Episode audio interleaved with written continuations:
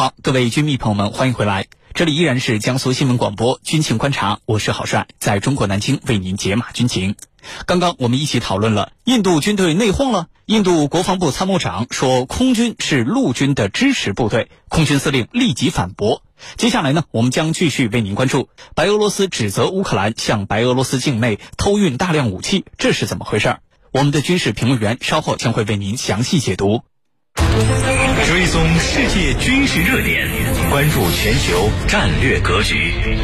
江苏新闻广播军情观察，主持人郝帅为您传递铿锵有力之声。今天节目之中，我们邀请到的两位军事评论员分别是军事专家陈汉平和军事专家袁周。来看到今天节目的另外一条消息。白俄罗斯指责乌克兰向白俄罗斯境内偷运大量武器，这是怎么回事？军情观察为您详细解读。七月二号，白俄罗斯总统卢卡申科宣布，由于大量武器正从乌克兰偷运往白俄罗斯，因此白俄罗斯边防部队已经彻底关闭白俄罗斯与乌克兰的边界。对于白俄罗斯的指责，乌克兰方面则是立马予以了否认。乌克兰外交部发言人尼科连科当天表示。乌克兰从未干涉过白俄罗斯的内政，将来也不会这样做。尼科连科同时强调，乌克兰旨在支持白俄罗斯人民的合法权益。那么，白乌边境地区到底发生了什么？接下来，郝帅邀请军事评论员和您一起关注。袁老师，这次白俄罗斯公开指责乌克兰偷运大量武器到白俄罗斯的境内，那么乌克兰对此是进行了否认。呃，我们就很想知道了，事实真相到底是怎么一回事呢？对于这个问题，请袁老师为我们介绍一下。好的，关于白俄罗斯对乌克兰偷运大量的武器啊，呃，到白俄罗斯境内的指责，呃，我们从白俄罗斯总统卢卡申科对于这件事儿相关公开的讲话中呢，是可以得到一些线索的。大体上呢，卢卡申科啊表达了三层意思：一呢是乌克兰向白俄罗斯境内偷运了大量武器是事实；二呢是乌克兰向白俄罗斯境内偷运的这些武器的。对象是白俄罗斯境内的反对派，卢卡申科呢称之为恐怖势力，目的呢是为了帮助他们推翻自己在白俄罗斯的统治。三呢就是背后的黑手实际上是西方，是美国，他们给予了这些武器走私活动大量的人力、物力和财力上的支持。那么对于这件事，乌克兰当然会矢口否认。一方面呢，呃，乌克兰和白俄罗斯啊两国并没有根本性的矛盾。呃，乌克兰也没有推翻卢卡申科的强烈意愿，当然不可能去背这个黑锅。正如乌克兰政府对这件事的回应那样，乌方没有任何干涉白俄内政的做法，未来呢也不会有。而另一方面呢，就是两国的经贸关系啊，呃，联系紧密。如果认了这件事儿，势必会对两国的经贸关系产生严重的影响。呃，白俄罗斯本身由于倒向了俄罗斯，已经受到了西方的制裁。那么现在封锁和乌克兰边界地区啊，虽然会对其经济造成不良影响，但是呢，背后它不是还有俄罗斯的支持吗？毕竟俄罗斯才是它最大的贸易伙伴，而乌克兰的经济啊，现在已经经不起任何风吹浪打了。那么，所以呢，我们看到，在白俄罗斯做出强硬表态之后呢。乌克兰并没有做出强硬的回应，而是一再强调封锁边境也会对白俄民众造成影响，希望能够保持边境地区的畅通，维持两国经贸关系的发展。那么，究竟事情的真相是什么呢？卢卡申科的讲话中呢，并没有透露具体的情况，呃，包括大量武器从乌克兰进入白俄罗斯的证据呢，他也没有说。但是大体上，呃，三个方面的事实是可以确定的。第一呢，就是两国边界地区的确存在着武器走私活动。那么这种活动呢，实际上由来已久，也并不完全就是从乌克兰向白俄罗斯走私武器。由于两国边界地区距离顿巴斯很近，所以呢，也存在着有白俄罗斯向顿巴斯地区走私武器的情况。第二呢，是乌克兰政府啊，应该的确和白俄罗斯的武器走私关系不大。以乌克兰目前的实力。不仅没有能力将自己的武器卖给别人，而且呢，迫切需要别人的武器来武装自己的军队。即便是存在从乌克兰军队中走私武器的情况，也是个别军人中饱私囊的个人行为。三呢是卢卡申科既然要做出关闭边境的举措，那么肯定还是存在这样的事情。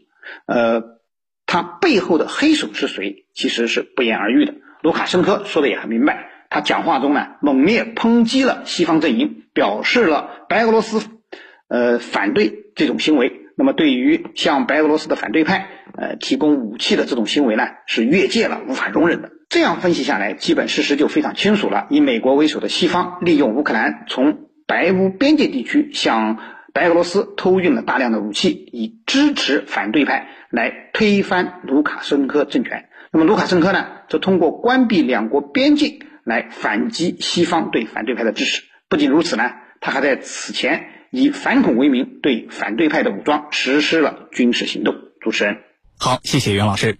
关于乌克兰偷运大量武器进入白俄罗斯境内的相关争议，我们也非常想知道这件事情的背后有没有外部势力的干预和介入呢？对于这个问题，请陈老师为我们解答。这次啊是在白俄罗斯独立纪念集会上，白俄罗斯总统乌卢卡申科所做出的这样的一个宣布。他说，根据白俄罗斯掌握的情报，大量武器正在从乌克兰输入到白俄罗斯。那么，为什么会有这样一个情况发生呢？咱们还记得，今年五月二十三号，一架波音七三七八百型客机从希腊的首都雅典飞往立陶宛的过程当中，曾经紧急迫降于白俄罗斯首都明斯克。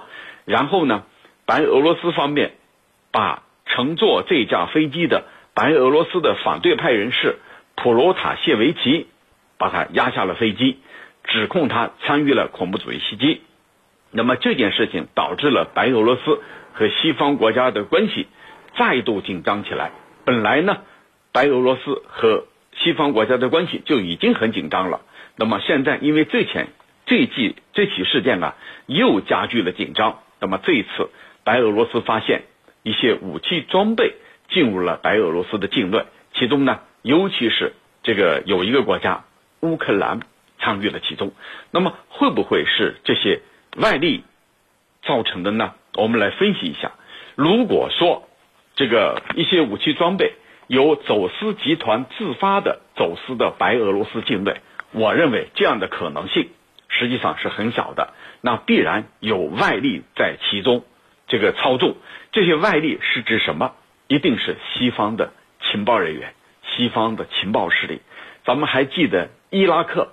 在美国要发动伊拉克战争之前，啊，呃，也包括利比亚吧，这个美国的中情局、美国的情报部门，基本上已经策反了伊拉克这个团以上的这个官员，这个主官，把他们策反之后，当战事爆发的时候，他们全部离开了自己的岗位，以至于呢，这个美军啊不战而胜。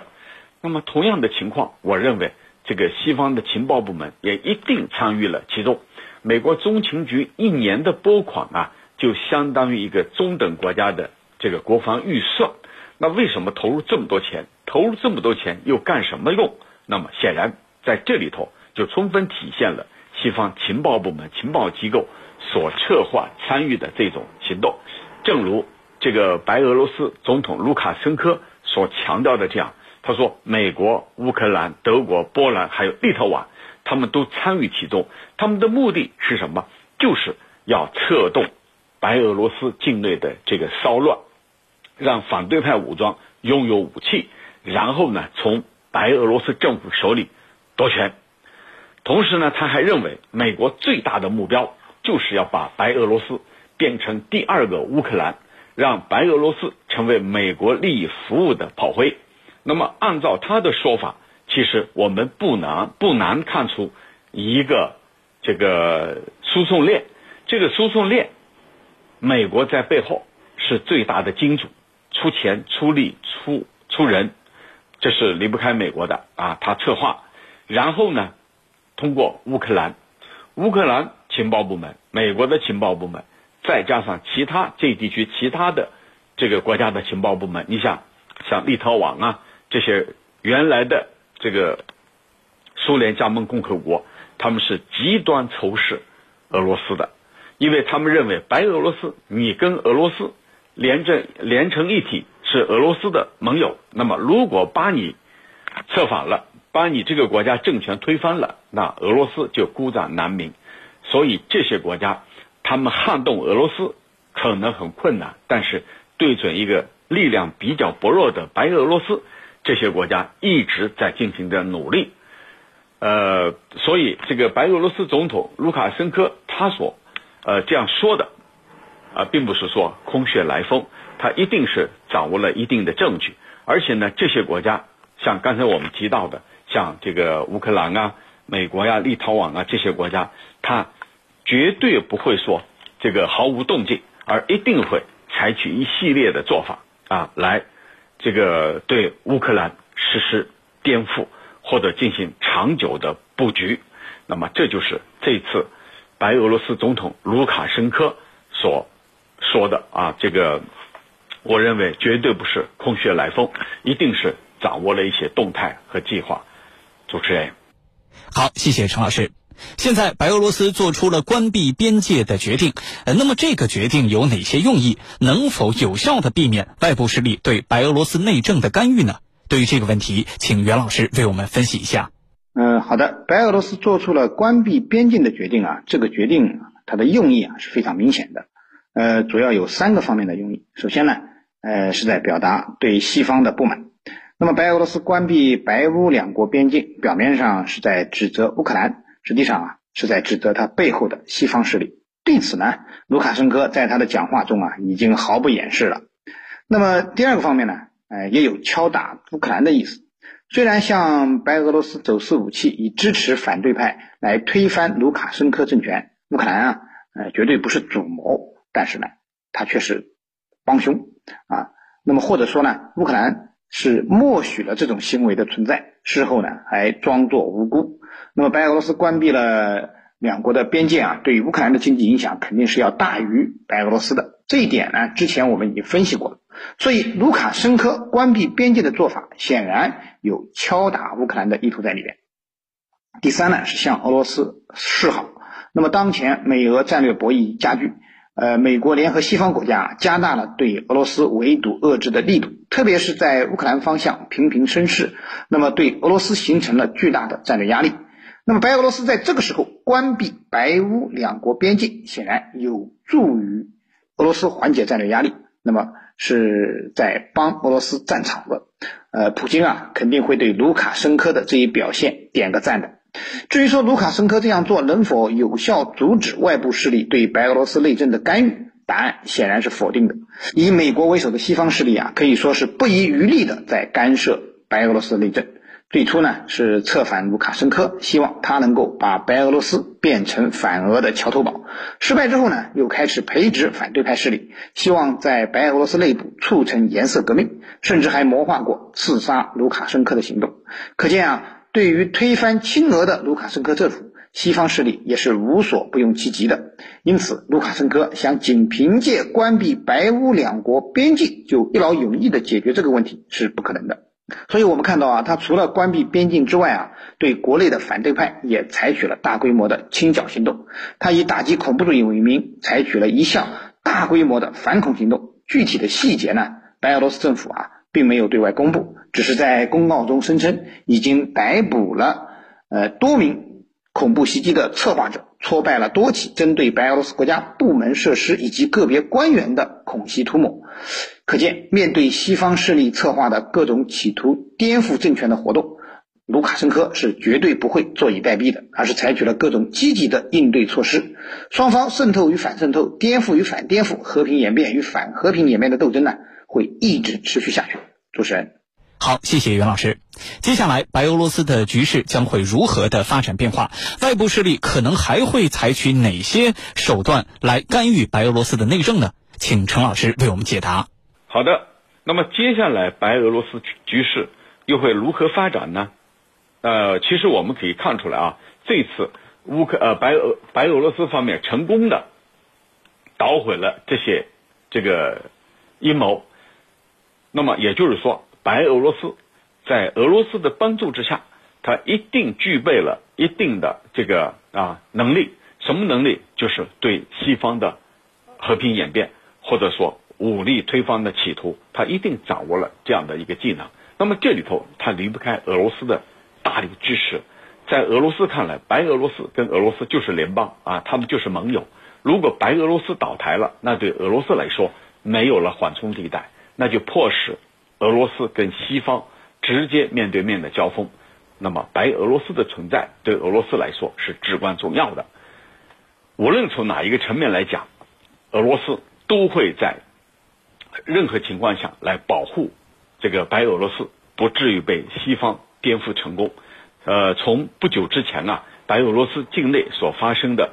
呃，这个颜色颜色革命和因为选举而引发的骚乱来看，西方啊的确是瞄准了白俄罗斯。而从这个事情当中，从这个未遂事情未遂的这个过程我们来看，人家俄罗斯是做足了文章的。对俄罗斯来说，这个白俄罗斯无论如何，他的政权卢卡申科的政权是不能垮掉的。那么外部势力又会。动用哪些手段来干涉白俄罗俄罗斯的内政呢？我认为无非就是他们惯用的三个手段，也就是我们说的三个所谓的看家本领。那三个呢？第一个就是实施制裁。西方国家最擅长的、最惯用的一个手段、一个伎俩就是制裁。所谓长臂管辖嘛，通过制裁来对对方进行打压。制裁有可能是政府机构，也有可能是个人。包括对他们的履行禁令的制裁，这些是西方经常采用的啊，这是第一个。第二个呢，就是对他孤立和封锁，对白俄罗斯进行各种各样的孤立啊，比如说呃，不邀请他参加任何欧洲范围内的这个活动，把这个白俄罗斯进一步进行边缘化，以此来对他进行打压。那么这也是西方国家经常所做的。你打压的白俄罗斯，实际上就是打压的俄罗斯。第三个做法呢，就是颜色革命。从呃白俄罗斯的选举动乱来看，西方国家呀，的确是瞄准的白俄罗斯的。而且呢，这个颜色革命啊，也出乎于外界很多的这种想象。呃，只要可以利用的空间，西方国家一定会去利用它，动用颜色革命。那么在这一地区。美国等西方国家可以说是屡试不爽的，包括乌克兰，就是通过颜色革命推翻了亚努科维奇政权，使乌克兰变成了一个亲西方的国家。那么除此之外，格鲁吉亚还有吉尔吉斯，在这一地区啊，美国人应该是呃具备了丰富的经验，如何在前苏联国家进行颜色革命，他们掌握了一套规则。那这个规则未来。一定会用在白俄罗斯身上，但问题是，人家白俄罗斯也做好了充分的准备。我们的商品结构，我们要去使用更多的、更多的去使用亚洲的产品。啊，他说，你像中国的技术就可以替代百分之九十的欧美技术，这是他说的。那么也就是说，他在应对西方的制裁和封锁打压方面已经在做准备了。这是第一手，就是经济领域。那么还有一手呢，就是白俄罗斯。主动减少了美国驻白俄罗斯外交使团的行政技术人员和外交人员。那么这个目的大家一听就明白，就是防止美国利用这些合法的身份去从事这个颜色革命的勾当。那么把人给他减少，使其啊时时处于白俄罗斯情报部门的监控之下。那么也许这是一个比较好的做法，使这个美国啊等西方国家。没有更多的机会去采取这样的做法。那么类似的情况，我们可以看看看朝鲜，西方国家能对朝鲜进行颜色革命吗？首先，他们连这个外交关系啊都没有，就不让你进来，你就没有任何空间。而且呢，网络也进行了严密严密的管控，所有这些都是很成功的案例。你西方国家想利用啊种种机会来发起颜色革命，像格鲁吉亚呀、乌克兰那样的。改变政权的结构，那么在白俄罗斯也许会变得非常的困难。主持人，好，感谢我们今天两位军事评论员的精彩解读。以上呢就是本期军情观察的全部内容。我是郝帅，代表节目编辑李轩、卫青、赵晨，感谢您的锁定收听。最新的军情热点，我们将持续为您关注。更多的广播节目、优选音视频，还有大南京商城，您可以登录大南京 APP。各位军迷朋友们，我们明天节目再见。